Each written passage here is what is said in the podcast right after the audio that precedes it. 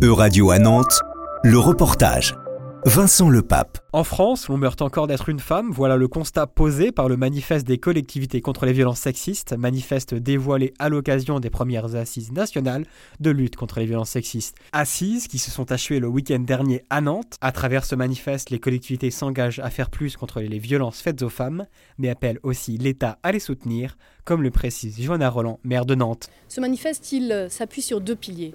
D'abord, ce sur quoi on s'engage, nous, la prévention, la sensibilisation, la formation de nos agents, l'ouverture de lieux, l'éducation des collégiens et bien d'autres initiatives. Et puis, il interpelle aussi l'État sur son propre champ de responsabilité. C'est évidemment la nécessité impérative de mettre enfin un milliard sur la table pour lutter effectivement, parce que quand on annonce quelque chose comme grande cause du quinquennat, il faut que du discours aux actes, le rendez-vous soit bien pris. Un milliard d'euros, c'est le budget annuel réclamé depuis de nombreuses années par les associations féministes, montant également estimé nécessaire par le Haut Conseil à l'égalité et la Fondation des femmes en 2018. Budget dont s'est doté l'Espagne depuis 2017 en l'échelonnant sur 5 ans.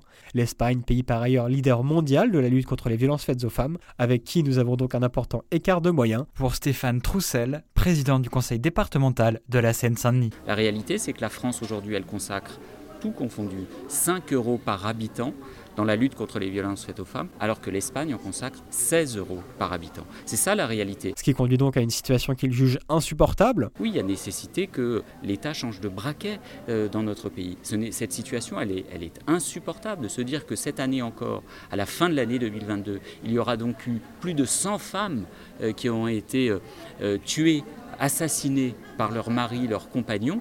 En plus d'une hausse des moyens, c'est la loi qui doit évoluer selon les collectivités, comme l'exprime Mathieu Klein, maire de Nancy. Elle doit s'accompagner aujourd'hui d'une évolution de la loi, du cadre législatif, du cadre réglementaire et évidemment d'une augmentation très forte des moyens qui sont consacrés au recueil de la parole des victimes et à leur prise en charge. Le manifeste rappelle que 100 000 femmes sont victimes de viols chaque année en France, selon le ministère de l'Intérieur. Si 12% d'entre elles portent plainte, seuls 1% des auteurs sont condamnés. Le manifeste compte pour l'instant 26 signataires, chiffre que la maire de Nantes espère voir augmenter. Nous ouvrons euh, la voie à toutes celles et ceux qui voudront euh, venir rejoindre euh, ce mouvement, cette démarche, ce combat, parce que ça en est un et qu'il faut l'assumer comme tel. Parmi les signataires, l'on retrouve notamment Anne Hidalgo, maire de Paris, Grégory Doucet, maire de Lyon, Benoît Payan, maire de Marseille, Anne Robinet, maire de Reims. Pour toutes les femmes victimes de violences, il existe un numéro dédié, le 3919. L'appel est gratuit. Le numéro est disponible 24 heures sur 24, 7 jours sur 7.